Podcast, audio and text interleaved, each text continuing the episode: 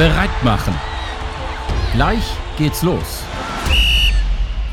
Moin und herzlich willkommen zur neuen Folge der Kinderfußball-Podcast. Meine Wenigkeit ist der Jan und digital mit mir vernetzt wie immer der wunderbare Tim Brandes.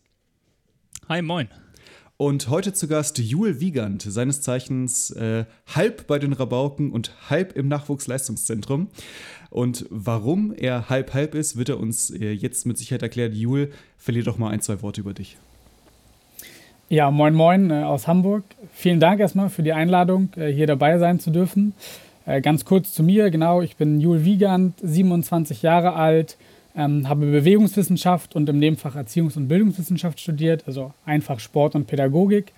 Und bin jetzt seit 2013 beim FC St. Pauli tätig, angefangen ganz klassisch als Fußballschultrainer, ähm, habe sämtliche Mannschaften im Bereich U7 bis U11 im Nachwuchsleistungszentrum als Trainer durchlaufen und bin jetzt seit zweieinhalb, drei Jahren ähm, in so einer Doppelfunktion tätig, wie schon angesprochen, sowohl im Nachwuchsleistungszentrum ähm, für das Scouting und die Kaderplanung und Betreuung der Teams bis zum Jahrgang U12 und parallel dazu bei den FC St. Pauli Rabauken, äh, ja, meistens bekannt aus der Fußballschule, für den sogenannten Foninho-Bereich, also alles, was U5 bis U9 angeht, ähm, für die Ausbildung unserer Freiwilligendienstler, für die sogenannten Mini-Rabauken. Ähm, genau, soweit zu mir. Und im äh, NLZ Jule, da fangt ihr ab welcher Mannschaft ähm, mit dem äh, regulären, mit der, mit der Teambildung an? Ähm, aktuell ist es so, bis zur letzten Saison sozusagen, dass wir mit der U10 die erste feste Mannschaft gegründet haben. Das ändert sich aber gerade alles. Also wir sind da in einem Strukturwandel, wenn man so möchte, angelehnt an das äh, DFB-Projekt Zukunft werden wir in der kommenden Saison keine eigene U10 mehr haben und ähm, höchstwahrscheinlich in der darauffolgenden Saison auch keine eigene U11 mehr, sodass wir mittelfristig ähm, immer erst mit der U12 starten. Oh, und was ist der Hintergrund von dem Projekt? Die Idee ist einerseits, die Spieler länger in ihren Heimatvereinen zu lassen, also äh, Peer Groups, soziales Umfeld, kurze Wege mit dem Fahrrad zum Training ähm, und so weiter. Und die Idee des DFB ist, dass die Profivereine ihre Kapazitäten und ihre Expertise in diesem Bereich eher dann in umliegende Vereine in der Region ähm, investieren und quasi noch mehr in die Breite gehen, um ähm, ja einfach möglichst vielen Kindern eine professionelle und, und hoch, ähm, ja, qualitativ hochwertige Ausbildung dann auch zu ermöglichen. Dass das nicht ganz realistisch ist, ähm, wenn man sich in Hamburg zum Beispiel anguckt, mit dem HSV und uns nur zwei Nachwuchsleistungszentren auf zig Vereine, ähm, dann wird es bei uns in der, in der Praxis so aussehen, dass wir ausgewählte Partnervereine haben werden, äh, in, die, in die wir dann sozusagen investieren, wo wir unser Know-how reinstecken, wo wir aber auch unsere ähm, Personalien reinstecken, ähm, um da dann eine enge Zusammenarbeit zu haben, um auch den Bereich unter der U12 dann äh, ja, gut abzudecken. Oh ja, cool. Und der, ähm, der Bereich der Rabauken, das ist dann die, hm, ich sag mal, der Bereich der Fußballschule vor allem, also ähm, für die kleineren Kinder, die dann das erste Mal mit St. Pauli ähm, in Berührung sind, aber durchaus natürlich in ihren Heimatvereinen sind und an Wochenendterminen äh, mit Wochenendcamps, mit Feriencamps, mit äh, Urlaubscamps, aber auch so mit, ich glaube, ihr habt auch sowas wie Individual- und Fördertrainings, ne? Ja, also die Rabauken sind grundsätzlich erstmal alles, was fernab vom Leistungsfußball stattfindet ähm, beim FC St. Pauli. Also dazu gehört die Fußballschule, das ist so der größte Bereich ähm, mit diversen Zusatzangeboten. Dazu gehört dann Mini-Rabauken, also der Bereich U5, U6, die Mini-Ballschule und äh, Babyballschule, also alles ab einem Jahr sozusagen. Aber wie du auch schon sagtest, ähm, Intensivkurse und Individualtrainings. Dazu gehört aber auch der Rabauken Club, also wie so ein Kids-Club von einem Profiverein kann man sich den vorstellen. Also alles, was unabhängig vom Sport stattfindet. Dazu gehören ähm, Kindergeburtstage, die man äh, bei uns im Stadion feiern kann. Dazu gehören die Schulkooperationen, die wir ähm, seit 2010 an äh, fast allen Hamburger Grundschulen im Ganztagsunterricht anbieten.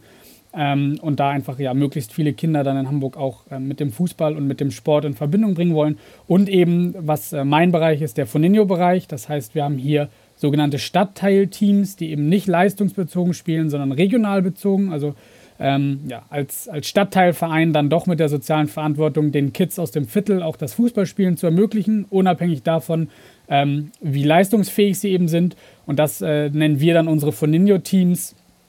Ähm, genau, dafür bin ich dann äh, hauptverantwortlich und da geht es dann auch darum, neben der Trainingsstruktur auch den Wettkampfbetrieb zu organisieren, weil wir, wie ja wahrscheinlich bekannt, seit 2012 nicht mehr am Hamburger Fußballverband teilnehmen, sondern eben mit den kleinsten Teams unseren eigenen Wettkampfbetrieb im Sinne des Foninho-Konzeptes dann auch ausrichten. Und wann habt ihr damit angefangen, dass ihr äh, die, den Spielmodus auf Foninho umgestellt habt? 2012 schon? Genau, 2012 haben wir quasi auf einen Schlag die noch im Spielbetrieb befindenden Mannschaften rausgenommen und ab dem Zeitpunkt alle neuen Mannschaften gar nicht erst angemeldet. Ähm, das hat sich dann später sogar so weit gezogen, dass auch unsere U10 und U11 nicht mehr im Spielbetrieb teilgenommen haben, weil einfach äh, ja, das Wettkampfniveau nicht gewinnbringend ist, sodass wir jetzt, wenn ich mich richtig erinnere, mit der U14 erst die erste Mannschaft haben, die wirklich im, im Spielbetrieb des Hamburger Fußballverbandes teilnimmt und ab der U15 dann ja sowieso überregional ähm, in der Regionalliga. Ah, das ist ja ähm, ein einmaliges Projekt wahrscheinlich in Deutschland, oder? Gibt es das noch in anderen NLZs, dass die so spät erst äh, in den Verband einsteigen? Äh, das ist unterschiedlich. Viele Nachwuchsleistungszentren wählen den Weg, ähm, in den älteren Jahrgängen mitzuspielen. Und da muss man ja auch fairerweise sagen, dass wir mit unserem Standort eben nur mit dem HSV ein, ein weiteres Nachwuchsleistungszentrum in der Region haben. Wenn wir aber in Regionen wie Nordrhein-Westfalen oder ähnliches schauen, dann ballen sich die Nachwuchsleistungszentren regional ja doch deutlich mehr, ähm, sodass es für die auch Sinn macht, dann dort in, in, den, äh, in dem normalen Verbandsbetrieb mitzuspielen. Wobei es da auch zusätzlich dann ja sowas wie den Reviercup gibt, ähm, bei uns die sogenannte Nordliga, wo sich die Nachwuchsleistungszentren dann für zusätzliche Wettkämpfe ähm, verbinden. Ich kann aber schon dazu sagen, dass wir mit dem Hamburger Fußballverband gerade in einem engen Austausch sind und wenn da die Reform auf Kinderfußball ähm, geschieht, sage ich mal, dass wir dann auch guter Dinge sind, da auch wieder mit einzusteigen, weil es dann eben unsere Idee von Kinderfußball auch äh, wieder fährt. Dann verschmilzt es wieder miteinander, weil wahrscheinlich der, äh, der Hamburger Fußballverband wie alle Verbände klassisch am, am 7 gegen 7 ähm, ja bisher, äh, ich will gar nicht sagen festgehalten, aber sie haben es einfach im, im regulären Spielbetrieb so gespielt, ne? Genau, der 7 gegen 7 ab der F-Jugend, ähm, wo wir uns einfach nicht mit anfreunden können, nicht mehr mit anfreunden können und auch darunter in, in der G-Jugend das sogenannte 4 gegen 4 Fair Play Liga. Das ist zwar ein guter Schritt weg vom 7 gegen 7, aber für uns immer noch kein, keine Option im Vergleich zum 3 gegen 3. Dafür gibt es einfach zu viele Vorteile im Foninho und zu viele Nachteile in dieser 4, 4 gegen 4 Fairplay-Liga. Mhm, und darüber wollen wir heute mal äh, sprechen. Wir haben als Thema ähm, im Schwerpunkt heute uns rausgesucht, dass wir über die verschiedenen Spielformen sprechen wollen, über die Regeln, über den äh, Platzaufbau. Äh, die Vor- und Nachteile hatten wir in den letzten äh, Episoden ja schon so ein bisschen beleuchtet. Und heute soll es mal ganz konkret darum gehen, wie spiele ich eigentlich im äh, 3 gegen 3, 4 gegen 4, hoch zum 5 gegen 5, mit Teuter, ohne Teuter, ähm, was für Tore haben wir und so weiter. Vielleicht wollen wir mal einfach anfangen unten. Wo, wo es denn los? Also, wenn wir, wir könnten ja sagen, es geht eigentlich im 2 gegen 2 los, ne? Genau, also gerade wenn wir in andere Nationen gucken, wo man sich ja gerne auch mal was abschauen darf, so Richtung Belgien, dann haben die das noch weiter runtergebrochen auf das, äh, wie du eben angesprochen hattest, 2 gegen 2, was ich absolut unterstütze und äh, gut finde, das dann auch noch einen Schritt tiefer zu gehen als das 3 gegen 3. Mm, und das auch in unterschiedlichsten Varianten. Also ob sie 2 gegen 2 dann auf Minitore spielen oder teilweise sogar die Option haben, ähm, auf mittelgroße Tore, sage ich mal, also angepasst auf die Größe der Kinder mit einem Torspieler nennt es sich dann und einem Feldspieler. Also ähm, auch diese Option gibt es. Mm, und dann das klassische, weit verbreitete 3 gegen 3 von Ninjo auf vier Minitore ohne Torspieler oder äh, Torhüterin. Ähm, genau, das ist so der erste Einstieg, den wir als Basis bezeichnen. Ähm, ja, wo einfach ein sehr niedrigschwelliger Einstieg gelingt mit einem hohen Aufforderungscharakter. Und ähm, du sagtest, ihr habt die Vorteile schon besprochen.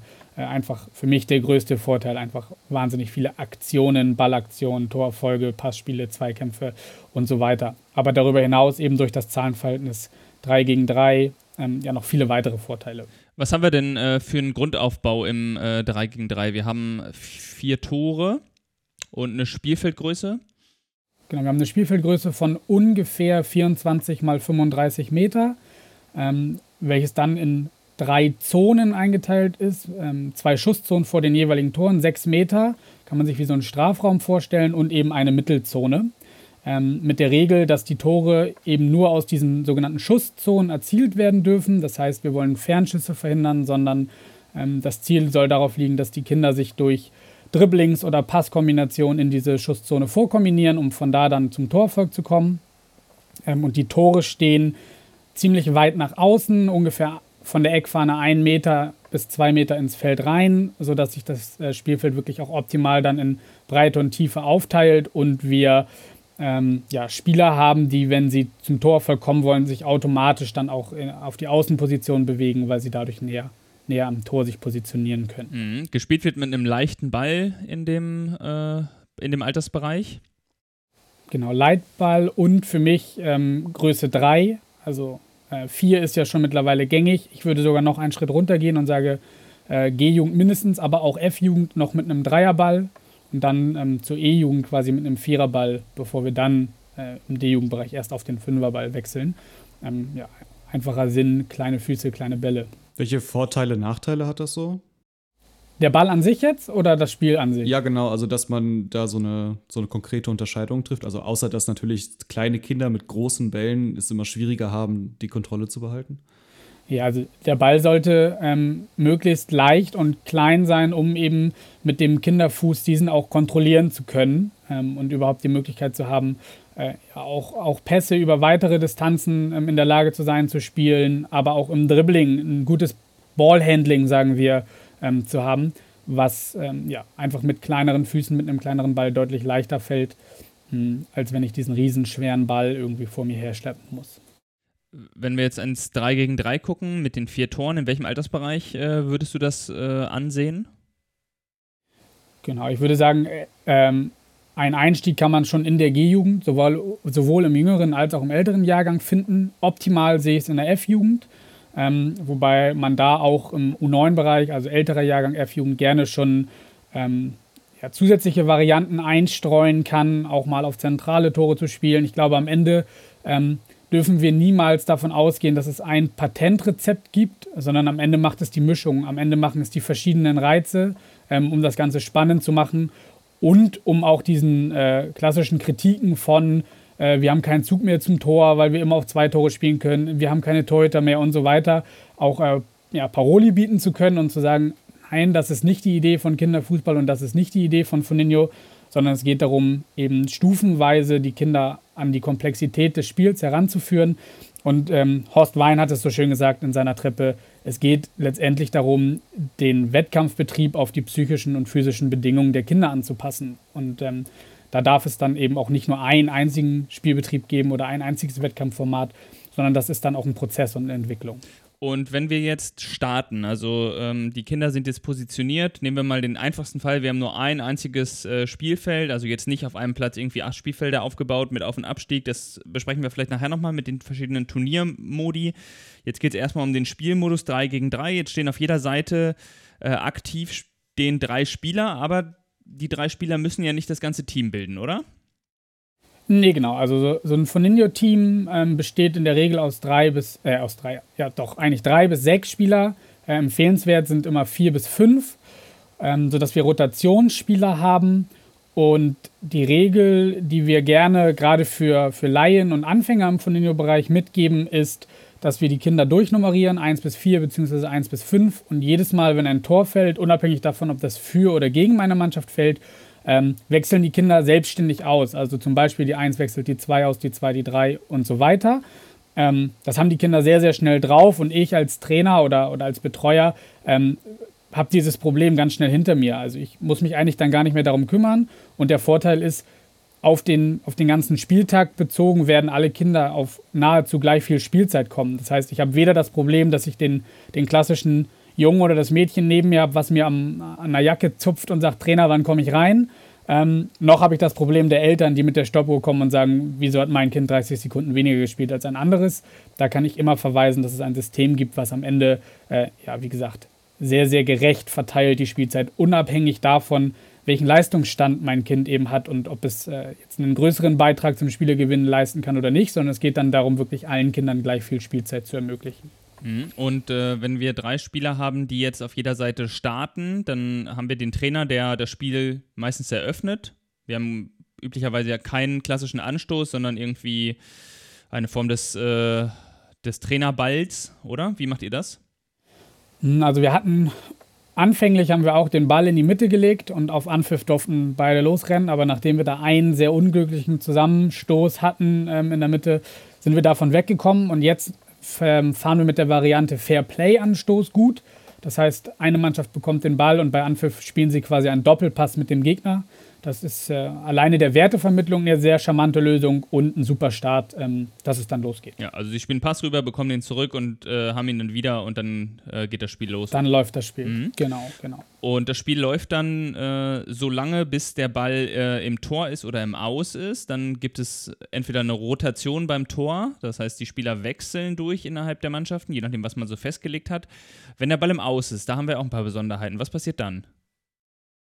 Wenn der Ball im Aus ist, wird grundsätzlich immer die Option gelassen, für den Spieler oder die Spielerin selber zu entscheiden, ob eingedribbelt oder eingepasst werden möchte.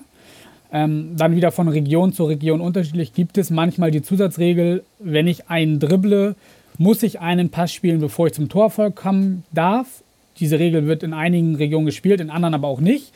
Ähm, ich habe für beides ein Verständnis. Einmal natürlich das Zusammenspiel zu, zu fordern und zu fördern, aber auch die andere Sichtweise sozusagen, den cleveren Spieler zu belohnen, der schnell umschaltet. Und ähm, sofort aufs Tor dribbelt. Beide, genau, sofort aufs Tor dribbelt und, und ihn auch reinschießt. Ähm, Finde ich beide Optionen gut. Man sollte sich immer nur überlegen, was das Ziel dabei ist und für welche Variante man sich dann entscheidet. Und wenn man dafür eine Begründung hat, dann finde ich beide Optionen ähm, auf jeden Fall vertretbar und sinnvoll. Dann haben wir die Besonderheit mit dem sogenannten Eckstoß. Der wird nämlich nicht am Eckhütchen gemacht, sondern an dem Hütchen, wo die Schusszone die Auslinie trifft. Das haben wir meistens farbig markiert. Und auch von dort darf dann der Ball eben eingedribbelt oder eingepasst werden. Weil ja zur Ecke bis zum Tor ist ja gar nicht genug Platz. Das Tor steht ja relativ weit außen und deswegen wäre da ja alles nur eng. Genau, und wenn wir dann noch mit der Regel spielen, dass die anderen Spieler eben gewissen Abstand halten sollen, dann ähm, müssten sie sozusagen das Tor sogar freigeben, wenn sie diesen Abstand einhalten wollen. Von daher, ähm, genau, fahren wir damit gut von dem, von dem Hütchen, wo die Schusszone die Auslinie trifft, den Eckstoß oder das, das Eckdribbling. Wo steht der Schiedsrichter? Den gibt es nicht. es gibt äh, keinen Schiedsrichter, sondern es ist ganz klar darauf angelegt, so ein bisschen mh, hm, Straßenspielkultur, Bolzplatzmentalität. Die Kids sollen unter sich regeln, ähm, sollen aber auch Fairness und Respekt lernen. Und wenn ich so Trainermeetings vor den Spieltagen abhalte, dann sage ich immer, in entscheidenden oder in, in Notfallsituationen darf dann der Trainer oder der Betreuer eingreifen und im besten Fall aber immer mit so einer Position im Zweifel für den Gegner, ähm, weil da lehre ich dann gleich auch meinen Kindern, dass es eben jetzt auch nicht um diese eine Entscheidung geht, sondern wir wollen maximal viel effektive Spielzeit generieren ähm, und dann gebe ich halt den Ball lieber einmal kurz dem Gegner und das Spiel läuft weiter, als dass ich mich jetzt darum streite, äh, wer jetzt äh, einkicken darf oder wer nicht. Das ist mega interessant, weil äh, genau diese Bolzplatz-Mentalität auch in unserer ersten Folge von Marco Kresic schon angesprochen und auch irgendwie gepriesen wurde, weil er hat gemeint, er hat äh, sehr lange Zeit erst nur auf dem Bolzplatz gespielt und das hat ihm in Retrospektive dann doch sehr viel mehr gelehrt und sehr viel mehr gegeben als die ersten äh, ein, zwei Jahre, die er dann in, wirklich im Verein gespielt hat. Äh, von daher kann man diesen Ansatz dann ja so gesehen nur unterstützen, dass man sagt, man möchte äh, von diesem sehr reglementierten, ja, schon fast Ligabetrieb zu mehr einer rein wirklich Spielkultur. Man will spielen, spielen, spielen. Ja, definitiv. Also das kann ich absolut unterstützen. Es geht darum, äh, ja, die Regeln so weit runterzubrechen und zu vereinfachen, dass eben alle Spieler und Spielerinnen einen hohen Aufforderungscharakter haben und die Möglichkeit haben, teilzunehmen, zu partizipieren, eigene Entscheidungen zu treffen und äh, vor allem eben auch Erfolgserlebnisse zu haben. Ja, perfekt. Dann äh, haben wir im, im 3 gegen 3, das Tor haben wir, irgendwann äh, ist das Spiel vorbei. Wie viele Minuten spielen wir üblicherweise oder macht ihr so? Ähm, von Jahrgang zu Jahrgang unterschiedlich, zwischen 8 und 12 Minuten. Also in der Regel ähm, G- und F-Jugend acht Minuten und E-Jugend dann zwischen 10 und 12 Minuten, auch je nachdem, welche Spielform wir wählen. Also so ein 3 gegen 3 ist, finde ich persönlich, schon anstrengender, ähm, als wenn ich ein 5 gegen 5 spiele. Da habe ich dann doch eher mal die Möglichkeit, mich kurzzeitig rauszunehmen und äh, durchzupusten. Was passiert denn ähm, bei einem Foul? Das könnten wir vielleicht nochmal dazu nehmen, weil so ein Elfmeter oder wenn jemand jetzt äh, wirklich ein Foul äh, gespielt hat und ein ganz klares Tor verhindert hat, was macht man dann? Da gibt es ja auch verschiedene Varianten. Ja, also die, die klassischen Regeln, die von Horst Wein damals ja erfunden worden sind, sage ich mal, besagen, dass es einen sogenannten Penalty gibt. Ähm, kennen wir aus dem Eishockey so ein bisschen eine 1 gegen 1 Situation. Ähm, ich bin da kein Freund von. Für mich nimmt das äh, zu viel Zeit aus dem Spiel. Für mich bedarf das zu viel Organisation dann auch im Spiel. Ähm, wir verfahren eigentlich so, dass wenn jetzt einer meiner Spieler oder meine Spielerin zum Beispiel ein klares Tor verhindert durch einen Foul, dann sage ich einfach, das war jetzt ein Tor, das werten wir als Tor für den Gegner. Ähm, oder sowas wie, komm, wir spielen den Ball zum Gegner rüber und das Spiel geht weiter, weil nochmal, mir geht es darum, in so einem Spieltag dann auch maximal viel effektive Spielzeit für die Kinder zu generieren. Und all diese Zusatzregeln, ähm, ja, die, die unterbrechen das Spiel einfach viel zu häufig. Ja. Und so viele Sachen gibt es ja auch zum Glück gar nicht, die, ähm, die da das Spiel wirklich unterbrechen können. Ähm, Kinder, die das Tor versperren, habe ich so im Kopf noch. Der, äh, wenn da jetzt wirklich jemand vorsteht, dann muss man sie halt darauf bringen, dass es halt nicht geht, weil es auch unsportlich ja, ist. Ja, genau. Also das haben wir, das haben wir tatsächlich äh, gerade bei äh, Teams, die so die ersten Male kommen und noch äh, stark auf so, ich muss jedes Spiel gewinnen, um jeden Preis-Modus ähm, ankommen. Dann gibt es für mich die, die charmante Regel, die ich gerne mit dem gegnerischen Trainer oder der Trainerin bespreche, ist, dass die Kinder sich in der Schusszone nur aufhalten dürfen, wenn auch der Ball da ist. Das heißt, solange der Ball sich in der Mittelzone befindet, darf niemand in die eigene Schusszone eintreten und somit verhindere ich, dass die Kinder sich einfach nur ins Tor stellen. Und wenn jetzt ein Pass da reingespielt wird oder jemand äh, da rein dribbelt, dann darf ich eben auch da rein zum Verteidigen. Ähm, auch eine sehr, relativ einfach verständliche Regel für die Kinder, die genau dem Problem dann entgegenwirkt. Ja, auf jeden Fall. Und die Aufgaben des Trainers, worauf, wenn wir da jetzt nochmal hingehen, du hast vorhin gesagt, die Rolle des Trainers ist jetzt äh, natürlich auch stark zurückgenommen und reduziert von dem, der, wie man es vielleicht aus dem 7 gegen 7 manchmal kennt, der vom Außen coacht und reinbrüllt. Was ist die Rolle des Trainers und auch der Eltern? Genau, also diesen klassischen, wir nennen das immer den PlayStation-Trainer, äh, der dann auf seinen Tasten X für Pass und Kreis für Schießen drückt und am besten noch den Joystick in die Richtung äh, lenkt, wo sein Spieler hinlaufen soll und das äh, verbal coacht auf dem Platz. Davon wollen wir uns ganz, ganz klar distanzieren und Abstand nehmen. Wir bezeichnen den Trainer immer so ein bisschen als Talententwickler. Ähm, also gerade wenn ich auch mehrere Teams an einem Spieltag dann am Start habe, dann wollen wir maximal viel Eigenständigkeit an die Kinder übertragen. Dafür ist dieses Spiel ja auch gemacht, um eben immer eigene Entscheidungen zu treffen. Dribbel ich oder passe ich, rechtes Tor oder linkes Tor, ähm, beim Eindribbeln passen oder ähm, eben eindribbeln, all diese Sachen. Und wir wollen ja Kinder ausbilden, die in der Lage sind, gerade durch die kleinen Zahlenverhältnisse und der geringeren Komplexität, das Spiel wahrzunehmen, die entscheidenden Dinge wahrzunehmen und daraufhin eigenständige Entscheidungen zu treffen und nicht, weil der, der Trainer das sagt. Das heißt, ich erwarte zum Beispiel von meinen Trainern im Foninho-Bereich, dass sie sich äh, ja, sehr zurücknehmen und eher dann mal ähm, in einem Vier-Augen-Gespräch mit einem Spieler, der ausgewechselt worden ist oder der rausrotiert ist, ähm, kurz eine Situation besprechen, gemeinsam ähm, auf eine Lösung kommen und ihn dann wieder reinschicken ins Spiel ähm, und ihm die Möglichkeit geben, das neu auszuprobieren. Grundsätzlich soll dieses Spiel ja dazu anhalten, dass die Kinder über Trial and Error ähm, sich entwickeln und eben dadurch, dass wir so wenig Spieler auf dem Feld haben, die immer gleichen wiederkehrenden Situationen haben, wo sie dann merken, okay, diesmal habe ich mich dafür entschieden, hat nicht funktioniert, nächstes Mal denke ich mir halt was anderes aus. Mm, mit dem bewussten Hinweis an die Trainer und Trainerinnen, die jetzt hier auch zuhören, da sehr geduldig zu sein. Es gibt Kinder, die brauchen zwei, drei Versuche, bis sie sich was Neues ausdenken. Es gibt aber auch Kinder, die zehnmal den gleichen Fehler machen. Ähm, aber auch da kann ich als Trainer eher als Unterstützer wirken und gemeinsam Tipps geben, wie ich vielleicht eine andere Lösung gebe, als explizit einen anderen Lösungsweg vorzugeben. Grundsätzlich sehe ich meine Trainer und Trainerinnen im Spieltag aber ähm, ja, einfach nur als Begleiter, weil der Spieltag ist für mich die Überprüfung des Trainings. Also mein Trainer ist gefragt im Training durch ähm, ja, gute Lehrwege, sage ich mal, durch ähm, ich stelle meine Kinder vor Aufgaben und lenke durch bestimmte Provokationsregeln, Zonen oder ähnliches ähm, ist es die Aufgabe des Trainers oder der Trainerin, die Aufmerksamkeit der Kinder auf die entscheidenden Dinge zu lenken, die sie wahrnehmen sollen, um jetzt dieses Problem zu lösen.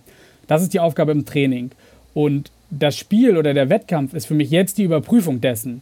Das heißt, eigentlich möchte ich, dass meine Kinder völlig frei spielen und ich als Trainer kann beobachten, wo sind sie in der Lage, Probleme zu lösen und wo haben sie Schwierigkeiten, wo kann ich vielleicht im nächsten Training ansetzen und wie kann ich mein Training aufbauen, um ähm, das, das, dem zu begegnen.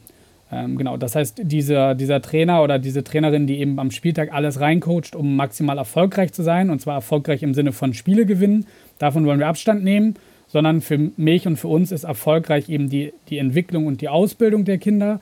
Und dazu gehört es dann auch, ähm, ja, fehlerfreundlich zu sein, mutig zu sein, Entscheidungen zu treffen, die vielleicht äh, nicht zum Torerfolg oder, oder auch zum Gegentor führen, um daran dann zu arbeiten. Und ich möchte da nicht falsch verstanden werden, weil häufig die Sache der, der Siegermentalität und des Spielegewinns wollen ähm, ja auch als Kritik geäußert wird im Foninho. Ich glaube, dass Kinder von Natur aus immer gewinnen wollen. Und das sollen sie auch. Und wir wollen auch Spiele gewinnen. Die Frage ist nur, was bin ich bereit, dem Spielegewinn unterzuordnen? Und wenn es dazu führt, dass ich die Entwicklung meiner Kinder einschränke, ähm, weil ich um jeden Preis gewinnen will, dann ist das der falsche Ansatz. Wenn ich aber gut ausbilde und dafür sorge, dass meine Kinder eigene gute Entscheidungen treffen können, dann kommt der Erfolg von ganz alleine. Und dass die Kinder auf den Platz gehen und ein Spiel gewinnen wollen, spätestens um im Champions League-Modus ein Spielfeld aufzusteigen, das kommt von ganz alleine. Das brauche ich nicht äh, noch zusätzlich befeuern. Ja, super Differenzierung. Gut, dass wir das nochmal äh, erläutert haben, weil ich glaube, das ist auch eine wichtige Sache, dass man auch ein Verständnis dafür hat, was der Trainer in diesem Spielmodus eigentlich äh, tut und was seine Rolle dort ist. Wenn wir jetzt weiter gucken, ähm, nach dem 3 gegen 3 ohne Torwart kann man ja auch das 3 gegen 3 mit Torwart spielen, dann auf zwei zentrale Tore schon, oder? Ähm, das könnte man im 3 gegen 3 spielen. Wir haben als nächsten Step dann das 4 gegen 4. Wir nennen es dann 3 plus 1. Also einen sogenannten Torspieler und äh, eben drei Feldspieler. Und da kommt es dann dazu, dass wir auf ein zentrales Jugendtor spielen. Ganz wichtig, ähm, wenn wir das klassische 5-Meter-Tor nehmen, dann hängen wir einen, einen Banner in das Tor unter die Latte, ähm, sodass die Latte quasi maximal groß ist, um wieder auf den Anspruch zu kommen, dass das Spiel und auch das Tor den Bedingungen der Kinder anzupassen. Und zwar auch da dann den physischen Bedingungen eben mit Körpergröße. Wir wollen also dem, dem Torhüter oder der Torhüterin, die dann sich dort im Tor befindet, die Möglichkeit geben, auch wirklich jeden Ball abzuwehren und nicht einfach überspielt zu werden und ähm, ja, Fehlverhalten anzutrainieren und eine Frustration zu erschaffen, ähm, weil es eben Bälle gibt, die einfach nicht zu verteidigen sind. Das ist der erste wichtige Punkt, ähm, wenn wir das erste Mal auf die zentralen Tore gehen. Und das zweite ist, dass wir auch dort runtergebrochene Regeln haben. Also auch hier spielen wir mit ein Dribbeln oder ein Passen ohne Einwurf. Also wir wollen wieder viel maximale Spielzeit haben. Ähm, die Ecke wird natürlich hier vom Eckhütchen gemacht, aber auch die darf eingedribbelt oder eingepasst werden. Hier bin ich ein großer Freund davon zu sagen, ich darf auch eindribbeln und den Ball direkt aufs Tor feuern, ähm, weil das einfach ja, eine, eine, wahnsinnig schöne Dynamik im Spiel mit sich bringt ähm, und die Entscheidungsfreiheit der Kinder einfach äh, noch größer schafft. Und das wäre jetzt quasi der erste Step in, in Richtung größeres Feld, dass wir dann mit vier Spielern oder Spielerinnen spielen äh, in genau dieser Spielform. Und wir rotieren auch wieder dann in dem Moment und alles andere bleibt eigentlich gleich. Genau, wir können genauso rotieren. Das Feld ist dann in zwei Hälften geteilt sozusagen, sodass wir sagen, Tore nur aus der gegnerischen Hälfte möglich. Ähm, sogar mit der Regel, dass der, der Torhüter oder die Torhüterin in der gesamten eigenen Hälfte Hand nehmen darf. Mit der kleinen Zusatzregel, mit dem Ball in der Hand darf ich nicht laufen damit wir nicht äh, jetzt Trainer haben, die das in die Richtung ausnutzen wollen, mit dem Ball jetzt irgendwie an die Mittellinie zu laufen und eine Flanke vor den Strafraum zu werfen. Das ist nicht die Idee. Ähm, wenn ich mit Mannschaften arbeite oder das, was ich meinen Trainern und Trainerinnen auch mitgebe, ist, der Torhüter oder die Torhüterin sollte sich den Ball dann möglichst schnell an Fuß legen und als vierter Feldspieler agieren. Ähm, und wir, also auch äh, wenn wir Kinder haben, die sich mit der Torwartposition sehr identifizieren, dann haben wir mit äh, Manuel Neuer und Ter Stegen äh, wahnsinnig tolle Vorbilder, die zeigen, wie wichtig es ist, als, als Torspieler dann auch mit dem Ball am Fuß agieren zu können. Werden die dann auch rotiert, die Torhüter? Ähm, Im Spiel selten bis gar nicht, aber von Spiel zu Spiel. Also wenn wir uns vorstellen, dass wir an so einem Spieltag oder an so einem Festival äh, ja, Minimum sechs Spiele haben, dann habe ich äh, auch die Möglichkeit, Minimum sechs verschiedene Kinder ans Tor zu stellen oder im Tor spielen zu lassen. Mhm, weil da ist ja auch immer die Frage, wir hatten es mit Roland im Podcast, ab wann möchte man so eine Torwart-Identität überhaupt äh, aktiv unterstützen, weil ja dann diese Feldspieler Identität in den Hintergrund tritt und das ja für die Entwicklung jetzt auch nicht unbedingt das Allerbeste ist, wenn man sich frühzeitig festlegt. Also da, äh, da eine Empfehlung von ruhig von Spielfeld zu Spielfeld auch äh, rotieren mit den Torhütern, dass mal jeder ins Tor kommt und die Sache ausprobieren kann. Ja, absolut. Also ich glaube, das ist ja auch eine große Kritik am, am, Kinderfußball, dass immer wieder Trainer sagen, ja, Deutschland ist eine Torwartnation und wir verbieten den Kindern ins Tor zu gehen oder geben ihnen keine Möglichkeiten. Ähm, falsch, sehe ich ganz anders. Ähm, wir haben Spielformen im 3 gegen 3 auf vier Tore, wo wir zum Beispiel einen Spieler oder eine Spielerin fest in die eigene Schusszone platzieren können, wo Grundlagen des Torwartspiels erlernt werden, also Antizipation, Strafraumbeherrschung, äh, Verschieben auf die richtige Seite bis hin zu den, den Spielformen auf zentrale Tore, wo ich eben viel, viel mehr Kindern die Möglichkeit geben kann, sich auch mal im Tor auszuprobieren. Also ähm, die meisten Kindertrainer und Trainerinnen, die zuhören, werden das kennen, ähm, dass man häufig viele Spieler und Spielerinnen hat, die gerne mal das ausprobieren möchten und die gerne im Tor spielen. Und wenn ich dann den Vergleich vom 7 gegen 7 äh, wieder aufstelle, wo ich zwei Halbzeiten spiele und in der Regel maximal zwei verschiedene Kinder am Tor spielen lassen kann, kann ich an so einem, so einem ähm, Spieltagsfestival eben, wie gesagt, sechs, sieben oder acht Kindern die Möglichkeit geben, ähm, sich auf dieser Position auch auszuprobieren. Ja, absolut. Äh, nach Hostwein gab es den Begriff äh, Funinho, der das 3 gegen 3 beschreibt. Und dann hat er ja noch einen Begriff geprägt, das Forminho.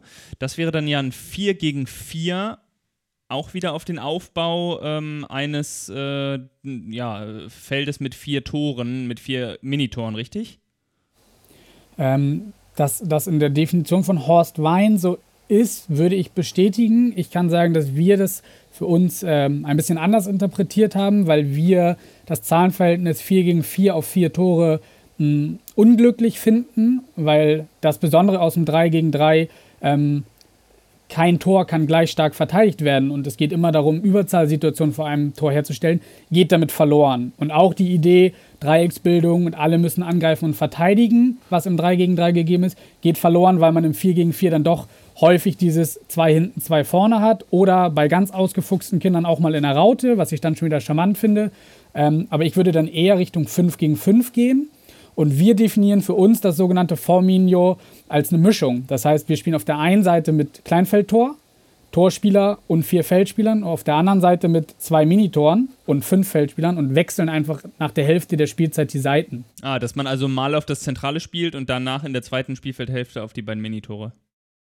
Genau, dass ich so, einen, so einen Wechsel drin habe und ähm, dass ich auch die Reize von, äh, wir müssen jetzt die Breite optimal nutzen und äh, wir müssen jetzt das zentrale Tor bespielen oder eben auch verteidigen. Also wir müssen auch den Zug zum Tor entwickeln, ähm, in einem Spiel herzustellen. Und auch die, dieser Wechsel von, letztendlich spiele ich ja auch ein bisschen in Überzahl, wenn ich auf das zentrale Tor spiele, weil da der Torspieler in der Regel sich dann ja auch im Tor positioniert. Das heißt, ich spiele eigentlich ein 5 gegen 4 und äh, in der zweiten Hälfte spiele ich dann quasi in Unterzahl, weil jetzt spiele ich ein 4 gegen 5. Ähm, und das finden wir eine, eine sehr, sehr reizvolle Variante, um ja, eigentlich vereint das diese gesamte ähm, Kinderfußballkultur und Spielidee von den verschiedenen Varianten, dem Stufenmodell äh, nach oben hin ähm, und die verschiedenen Reize. Also es ist für mich eine, eine sehr, sehr charmante und schöne Spielform ähm, die auch in den Wettkampf einzubauen. Ja, finde ich sehr spannend. Habe ich so äh, live noch nicht gesehen, aber würde ich mir gerne mal äh, angucken, wie sich die Kids da verhalten. Was wir noch haben dann. Ja, bist herzlich eingeladen. ja, ich komme mal vorbei, ich gucke es mir mal an. Äh, das ähm, 5 gegen 5 plus Torwart spielt ihr auch noch, also mit sechs Spielern oder gar nicht? Ähm, nur ganz vereinzelt. Ähm, wir haben eigentlich die Regel vier Feldspieler Torwart und kommen dann schon eher in 7 gegen 7. Was wir aber häufig haben, ist, wenn wir eben in dem Bereich U10 dann, ähm, da wo, das, wo bei uns so der Übertrag stattfindet zwischen 5 gegen 5 und 7 gegen 7, dass wir ähm, jetzt Corona mal ausgeklammert, gerade in der Hallensaison häufig dann bei Hallenturnieren auch auftauchen, wo das äh, gang und gäbe ist, dass fünf Feldspieler ein Torwart gespielt wird. Ähm, sodass wir diese Spielform auch mitnehmen, aber jetzt nicht ähm, bewusst über einen längeren Zeitraum im Konzept verankert haben. Ähm, genau. Ja, okay. Und wenn wir auf zwei zentrale Tore äh, spielen und das Spielform haben, dann kann man ja durchaus auch solche Sachen wie Elfmeter auch mal einführen. Das finden die Kinder ja auch super, ne? Oder ein sieben Meter dann in dem Moment, äh, wie auch immer man es machen möchte. Das kann man natürlich immer, immer mit einbauen ähm, und einführen. Auch ein, auch ein Elfmeterschießen am Ende äh, finden die Kinder ja spannend. Wobei ich da aufpassen muss, dass gerade wenn ich in, da kommen wir nachher noch drauf, in den, in den verschiedenen Spielmodi ähm, oder Turniermodi bin, dass da dann keine Zeit verloren geht im Sinne von, die einen steigen auf, die anderen steigen ab, aber auf dem einen Feld muss noch ein Elfmeterschießen statt, äh, ja, durchgeführt werden, bevor der, der Verlierer oder der Gewinner ermittelt ist. Deswegen sind wir da in unseren Spieltagen dann auf die Variante ganz unkompliziert eine Runde Schere, Stein, Papier oder Schnick, Schnack, Schnuck, ähm, um auch so ein bisschen diese, diese Lockerheit des Spieltags auch nochmal in den Vordergrund zu stellen. Genau. Aber gerade im Training oder, oder bei ähnlichen äh, Wettkämpfen, wo sich zwei Mannschaften treffen, ist so ein Elfmeterschießen oder Siebenmeterschießen natürlich immer eine spannende und, und spaßige Sache für die Kinder. Ja, perfekt. Ich äh, würde fast sagen, lass uns doch mal eine Doppelepisode äh, aus dem Ganzen machen. Äh, wir setzen jetzt hier mal einfach einen äh, Cut. Äh, das Ganze kommt dann unter dem äh, Titel Spielformen raus. Ihr könnt auch unter kickplan.de noch einmal euch alle ähm, die verschiedenen Spielformen anschauen. Wir haben die auch mit Grafiken äh, dort bebildert. Unten im Footer sind die zugänglich. Da gibt es dann nochmal die Erläuterung zu den Toren, zu den Spieleröffnungen, was passiert bei Ball im Aus. Also so die Regeln, die man hat, aber die kann man natürlich auch anwenden. Und dann würde ich sagen, ähm, hören wir uns einfach in der nächsten Episode wieder mit den Turnierformen. So Bis sieht's dann. aus. Falls äh, ihr euch die nächste Episode noch nicht anhören möchtet, aber trotzdem irgendwie Zugang zu Jule oder zum FC St. Pauli, zu den Rabauken finden möchtet, Jule, wie kann man dich erreichen? Ähm, ja, ganz einfach über die, die Homepage www.fcstpauli.com. Ähm, unter dem Bereich der Rabauken findet man meine Kontaktdaten. Ähm, ansonsten, wer sie jetzt direkt haben möchte, äh, ich kann euch die im Nachgang zukommen lassen, sodass ihr sie ähm, vielleicht auf eurer Homepage sonst zur Not auch äh, veröffentlicht oder bei Anfragen von, von Hörern und Hörerinnen an euch. Ähm, gesagt ist sie Foninho ohne, das, ohne die Welle auf dem N at fcstpauli ähm, rabauken.com. Aber wie gesagt, ich glaube, man findet sie relativ gut auf der Homepage. Packen wir in die Shownotes auf jeden Fall rein. Super, Jul, vielen Dank und ähm, bis zum nächsten Mal. Ciao. Vielen Dank. Ciao, ciao. Aus, aus, aus, das Spiel ist aus. Organisiere jetzt dein nächstes Kinderfußballturnier auf kickplan.de.